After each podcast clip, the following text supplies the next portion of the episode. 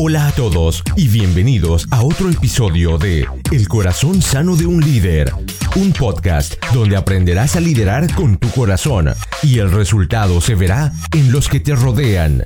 Nuestra meta, la de poder retarte, inspirarte y equiparte para que crezcas en tu liderazgo. Los dejo con su anfitrión, el pastor Juan Romero.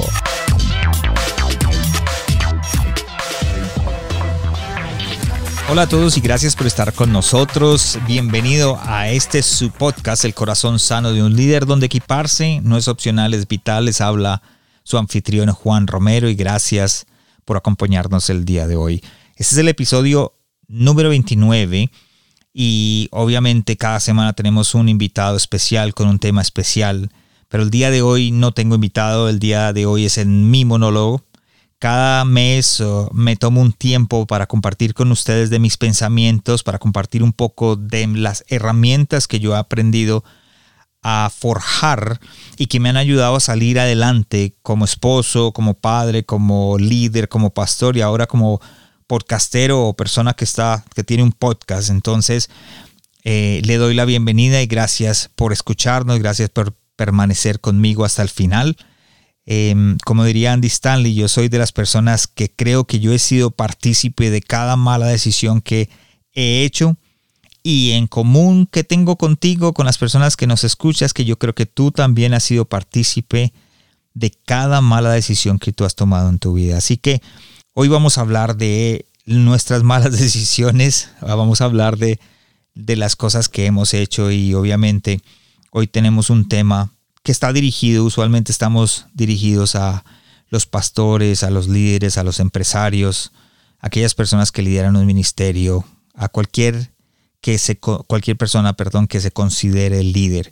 Pero hoy vamos a hablar y hoy les voy a hablar a las personas que están siendo guiadas, aquellas personas que eh, están siendo guiadas por un líder, están siendo guiadas por un pastor, aquellas personas que levantaron la mano y dijeron que yo quiero buscar un consejero o yo necesito un consejo y tienen a alguien aconsejándolos y de pronto no han dado los frutos, no se ha visto ese, ese fruto del consejo, aquellas semillas que han puesto en ti, han pasado el tiempo y no se han visto. Entonces hoy vamos a hablar de cómo hacer que esas, eh, esos consejos, esas semillas puestas en nosotros, eh, pues obviamente den fruto. Son siete puntos para que esas semillas puestas en nosotros crezcan, siete puntos para que esos consejos puedan dar un fruto que eh, se pueda ver. Así que vamos a hablar de eso, pero antes de empezar quiero, quiero contarles un poco el por qué eh, arrancamos y cómo fue que arrancamos esta, este episodio, cómo fue que se me vino la idea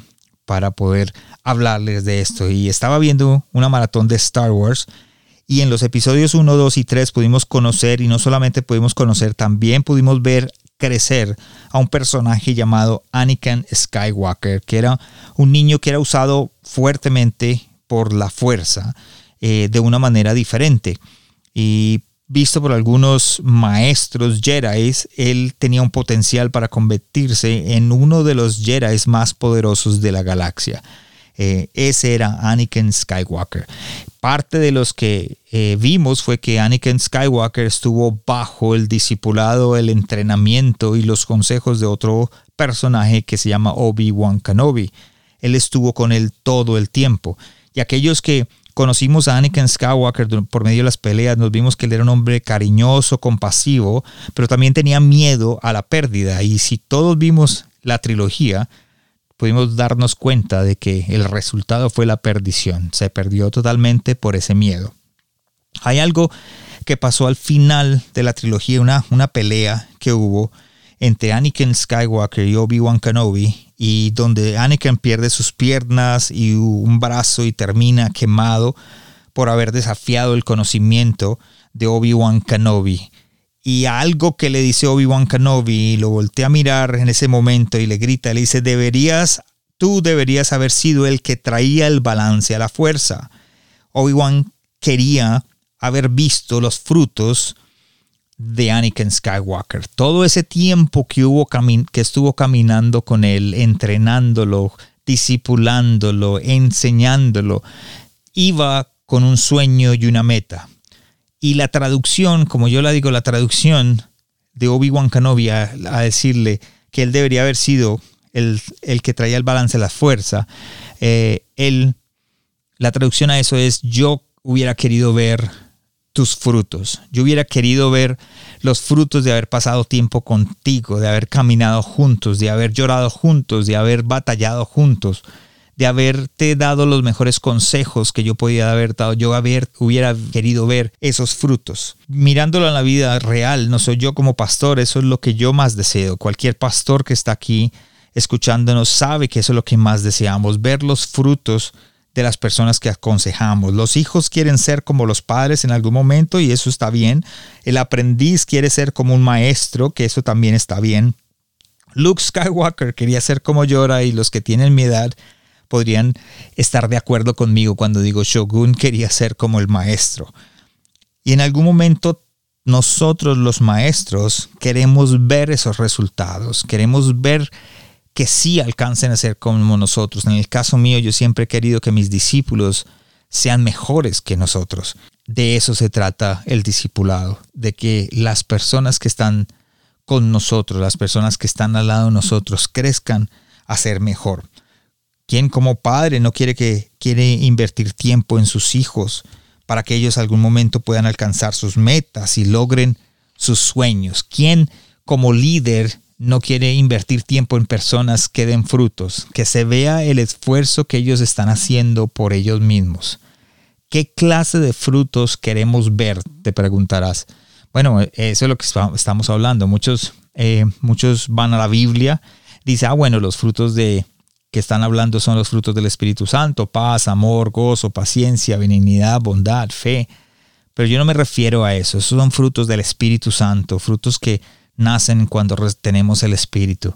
Yo estoy hablando de frutos de crecimiento personal, frutos donde nosotros tenemos que demostrar una madurez, tenemos que demostrar una responsabilidad, tenemos que mostrar cambios de hábitos, un desarrollo interno, resultados correctos, una adaptación donde nuestra autoestima cambia, nuestra motivación se vuelve la motivación correcta. Esos son los frutos de crecimiento. Y te puedo dar tres ejemplos en este momento. Por ejemplo, todos sabemos que el alcohol y las adicciones pueden dañar nuestro matrimonio, las relaciones en familia.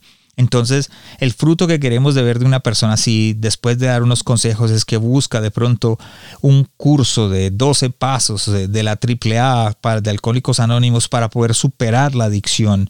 Otro ejemplo es la falta de puntualidad en el trabajo, eh, la falta de ética en el trabajo. Y el resultado, los frutos que queremos ver es que nuestra guianza los lleve a buscar por dentro por qué somos desorganizados, por qué llego tarde sabiendo que tengo que llegar temprano, tengo que ser el primero en, en entrar, el último en salir y mi ética cambia y empieza a dar frutos, esa ética empieza a dar frutos.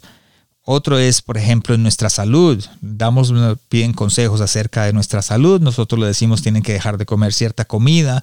No somos doctores, pero podemos decir tienes que alejarte de los dulces, tienes que alejarte o hacerle caso al doctor pues obviamente el fruto que queremos ver es que fuiste al doctor, que fuiste al gimnasio, que empezaste a trabajar en tu cuerpo. De pronto otro ejemplo es las finanzas.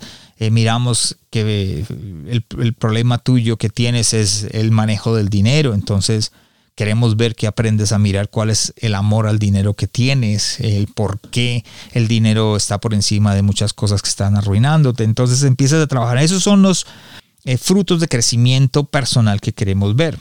Entonces hoy vamos a tocar siete puntos.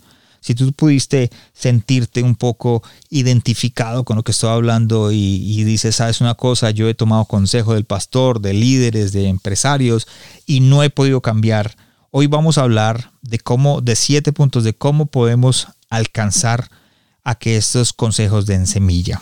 Primer punto, sé honesto contigo mismo. Este es importantísimo.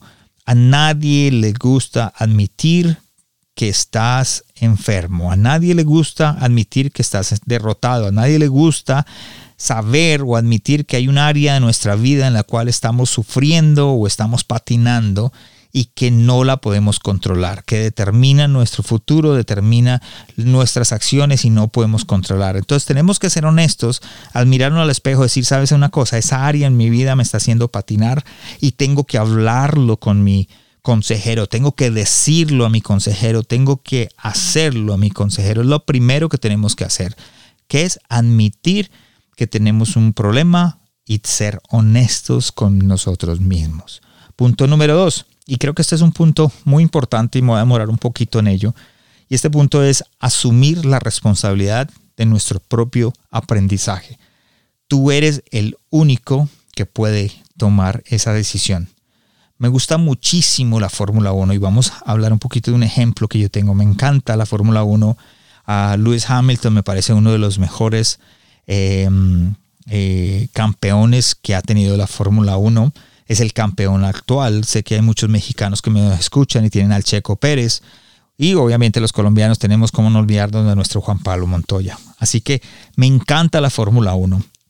Y yo quiero que ustedes piensen un poco en eso porque voy a dar un ejemplo que nos lleva a, a entender el por qué tenemos que asumir nuestra responsabilidad, que nos lleva a cómo tenemos que ponerlo en práctica. Imagínate ahora que tú tienes un carro y te das cuenta que tienes una llanta desinflada, una llanta pinchada o ponchada, como le quieras decir, o una goma, como le quieras decir. Ahora tú puedes llevar el carro al mecánico y decirle, mira, el problema que tiene es la cabrilla. O el problema que tiene es la caja de cambios. O el problema que tiene es la pintura. O le puedes decir, sabes una cosa, cámbiele el exhausto porque el problema que tiene el carro es el exhausto. Pero el mecánico te va a decir la verdad. El mecánico te va a mirar el carro y te va a decir, sabes una cosa, ese carro lo que hay que cambiarle es ya las llantas o cambiarle la llanta porque no está funcionando. Pero si tú no le pones cuidado a lo que el mecánico te dice, puedes seguir viviendo con esa llanta desinflada, ponchada o en el piso y no la tratas de cambiar. El cambio es necesario. Si quieres organizar tu vida, tienes que cambiar tu forma de pensar. Y ahí viene el ejemplo de la Fórmula 1. Cuando el carro no está funcionando, tienen que entrar a pits. Ahí hay gente que sabe qué tiene que hacer. Tú lo, tú lo estás conduciendo, pero la gente sabe qué tienes que hacer. Cuando entras a pits, llevar el carro a los pits es tu responsabilidad porque tú lo estás conduciendo. No es la responsabilidad de las personas que están en, en pits esperándote. No es la responsabilidad de los que están mirando la carrera. La responsabilidad de llevar el carro a pits es tuya. Es de Juan Pablo Montoña, es, de, es del, del Checo Pérez, es de Lewis Hamilton. ¿Qué pasaría si ellos no llevan el carro a pits? Dañaría el plan del dueño del equipo. Es decir, ellos quieren ganar la copa, ser campeones, pero si no llevas el carro a pits, no van a poder ganar la carrera. No solamente no cumplirá el plan del presidente del grupo, sino que dañaría el corazón de los compañeros del equipo, porque todos son un equipo. Y tú puedes estar cayendo en ese mismo problema. Como tú no te responsabilizas de tu propio aprendizaje, estás dañando el sueño que Dios tiene contigo. Y no solamente el sueño que Dios tiene contigo, sino el sueño de las personas que te rodean, porque todos en algún momento van a ser afectados por tus decisiones. Así que tú tienes que entrar a PITS. Es el momento de entrar a PITS para que puedas cambiar eso que te está dañando, aquellas cosas que no están funcionando. Es nuestra responsabilidad de comprender que es nuestra obligación crecer, nuestra obligación hacer cambios y nuestra obligación los frutos. Te voy a dar un secreto. Tu mentor, tu pastor, tu líder no puede hacer todo por ti. Solo puede darte las herramientas, te puede dar la orientación para que puedas alcanzar algo, pero no lo puede hacer por ti. Usted debe estar dispuesto a hacerse cargo de su aprendizaje, haciendo preguntas, participando activamente en, en, todo lo que las conversaciones que tienes con él. Debes absorber todo el conocimiento que puedas, ya que pedirle al mentor que repita, repita, repita con frecuencia es una pérdida de tiempo. Así que es tu responsabilidad. Entonces, punto número uno, sé honesto contigo mismo. Mira tus debilidades, qué es lo que, lo que tienes que, que empezar a cambiar. Dos, asume la responsabilidad. No es la de nadie más, es la tuya. Número tres, sé flexible y aprende. ¿A qué me refiero con ser flexible? El mentor tiene una experiencia, el mentor o el pastor o el líder o la persona que te está guiando o aconsejando tiene un poco de experiencia más que tú. Él te puede dar las herramientas que nunca habías visto o herramientas que ni siquiera habías escuchado. Tienes que ser abierto a entenderlas, ya que recuerda que tu mentor tiene otra perspectiva diferente de la situación por la que estás pasando. Tiene una perspectiva diferente de la situación o el momento en que estás pasando. La flexibilidad te ayudará a ser un mejor aprendiz, a poder digerir lo que te está enseñando. Y recuerda que esta tutoría es una forma increíble de recibir productividad. Aprovecha esta relación y aprende todo lo que pueda, pero sé constantemente consciente de las formas de mejorar en tu relación. Así que sé flexible, es importante ser flexible, es importante entender. Punto número cuatro, toma riesgos apropiados. ¿A qué me refiero con tomar riesgos apropiados? Em, el mentorearte eh, ofrece la oportunidad de que alguien más se comprometa contigo mismo, es decir, te coja la mano y dice, vamos a ir juntos a poder lograr eh, las metas o a poder lograr lo que necesitamos en, en tu progreso, progresar. Esto te ayudará a eliminar algunas barreras y sacarlo de la zona de confort. ¿A qué me refiero? Cuando estamos en la zona de confort, ahí es donde te quedas. No quieres esforzarte. Creo que esa es la parte más difícil de poder recibir discipulados, de poder ser mentoreado, de poder recibir consejos. Que estos consejos los tenemos que poner en práctica. Es decir, tenemos que salirnos de la zona de confort es eh, a menudo ahí es donde sucede las verdaderas batallas, levantarse, trabajar, trabajar en mí mismo, probar cosas nuevas. Es totalmente difícil para aquellas personas que, que, están acostumbradas a hacer algo. Salir de esa monotonía y dirigirte a un nuevo lugar es totalmente diferente. Permítete cometer errores. Es tan importante saber de que no somos perfectos, de que vamos a cometer errores tratando de salir de la zona de confort pero si tú tienes un mentor, un pastor, un líder que sabe que no eres perfecto, te va a ayudar a salir. Cada vez que te levante, él te va, él te va, perdón, cada vez que te caigas, él te va a levantar. Cada vez que falles, él te va a guiar. Cada vez que cometas un error, él va a levantar la mano y decir, fallaste, pero esta es la salida. Así que toma riesgos apropiados. Número 5, reconoce tus limitaciones. Y eso es algo que de pronto a veces nosotros no reconocemos, ni como líderes, ni como pastores, ni como aprendices. Pensamos que todo lo sabemos y que todo es perfecto. Durante el tiempo de mentoría te vas a dar cuenta de que tú eres débil. Tú te vas a dar cuenta de que tienes un talón de Aquiles, que no eres perfecto. Por ejemplo, vas a encontrar barreras. Un límite no es una barrera sin salida, sino un obstáculo que puedes saltar elaborando o trabajando un plan de acción con tu mentor. Estableciendo esos límites, tú vas a poder caminar hacia, hacia adelante. No vas a estar, se dice en inglés, wandering around, no vas a estar em, yendo de aquí para allá porque sabes a dónde vas y cuáles son tus límites. Te orienta Reconoce tus límites sin compararte con nadie más. Eso es tan importante. No mires a los demás ni lo que estás haciendo. Recuerda que todo el mundo fue hecho diferente, tenemos talentos diferentes, tenemos dones diferentes eh, volviendo al ejemplo de Fórmula 1, hay una persona que es el conductor del carro, que tiene el talento del conductor del carro, pero hay otra persona que sabe construirlo y de pronto no, el talento de él no es conducir el carro, así que es un equipo, cada uno tiene un talento diferente y tú tienes que reconocer cuáles son tus limitaciones y reconocer que tus debilidades te pueden hacer caer. Eh, obviamente, reconocer esas debilidades requiere mucha humildad. Aprende a ser humilde. Punto número 6. Establece metas y expectativas reales.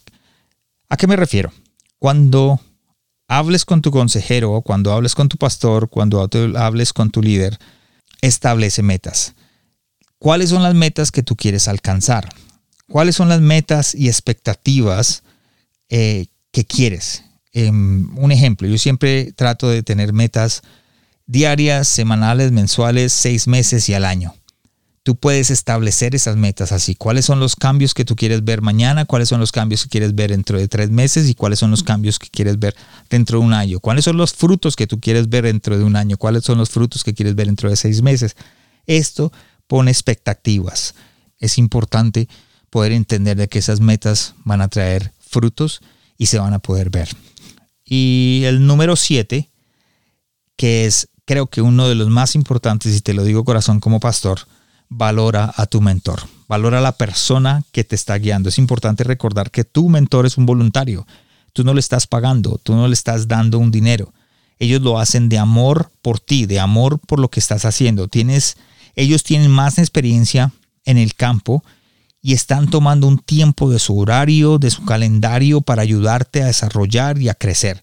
Así que valora eso. Obviamente tienes que valorar su tiempo, lo que te está diciendo, los límites y obviamente respetar la relación. Así que es importante que establezcas ese respeto hacia, hacia tu mentor. Y para terminar quiero hablar de una historia que es la historia del hijo pródigo. La historia del hijo pródigo nos habla acerca de un muchacho que en la Biblia, en Lucas 15, habla sobre un muchacho que le pidió al papá su heredad, le pidió al papá que le diera la herencia. Em, el hijo pródigo, y la palabra pródigo significa disipador, gastador, desperdicia. Em, el hijo pródigo eh, obviamente pidió su dinero y el papá le dio su dinero y se fue y se gastó el dinero, quién sabe dónde, el papá lo repartió sus bienes entre los dos hermanos y se fue a gastar el dinero. Llegué, dice que él se quedó sin dinero y le dio hambre y no había dónde comer porque no tenía dinero para pagar, entonces terminó comiendo con los cerdos, estando en lo, donde los cerdos viven y durmiendo y quedando y, ahí viviendo ahí. Y dándose cuenta o por fin recapacitó o por fin comprendió y dice, ¿cuántos jornaleros de mi padre tienen comida de sobra y yo aquí muriéndome de hambre? Para mí este muchacho comprendió que sus malas decisiones, que lo que lo había llevado donde estaba era la motivación incorrecta, que a raíz de su deseo por el dinero o su deseo por hacer las cosas a su manera no había seguido los consejos de su padre, de los familiares de pronto, él decidió llevarse y estar donde estar en este momento si tú en este momento te identificas con que no has seguido los consejos de tu pastor, de tu líder, si no has, no has seguido los consejos de las personas que te están guiando, de pronto puedes recapacitar en este momento y decir, sabes una cosa, yo tengo que volver al punto número uno, es ser honesto conmigo mismo y reconocer que estoy en el lugar equivocado reconocer que necesito volver a esos consejos, que necesito volver a mi consejero, que, que necesito volver a esa persona que me guía, sean los padres, sean pastores, sean hermanos, sean profesores, sean líderes. Ellos me pueden ayudar, así que yo tengo que regresar a ellos. Y asumo la responsabilidad. Es importante saber que tengo que asumir esa responsabilidad. Y pastor, líder, si tú inviertes tiempo en aquellas personas, si tú estás con esas personas, te esfuerzas, si constantemente estás invirtiendo en otras personas sin que ellos también pongan trabajo en ellos mismos, estás caminando por una calle de una sola vía. Es decir, esta calle no te lleva a ningún lugar. Y tú que estás recibiendo consejos, mentoreos, honra a tus pastores y que ellos en algún momento puedan ver el fruto del esfuerzo de invertir en ti y en tu familia, en tu vida. Gracias por estar con nosotros y nos vemos en el siguiente podcast. Gracias por habernos acompañado esta semana en el corazón sano de un líder. Espero que lo que escuchaste el día de hoy haya sido de crecimiento para tu vida. Visítanos en nuestra página de internet elcorazonsanodeunlider.com donde podrás suscribirte en iTunes, Spotify, Google Play o en cualquiera de tus plataformas favoritas. También nos puedes seguir en Facebook y en Instagram como El Corazón Sano de un Líder y no olvides compartirlo en tus redes sociales. Les habló su anfitrión Juan Romero. Te esperamos la próxima semana y recuerda, lo mejor está por venir. wishful.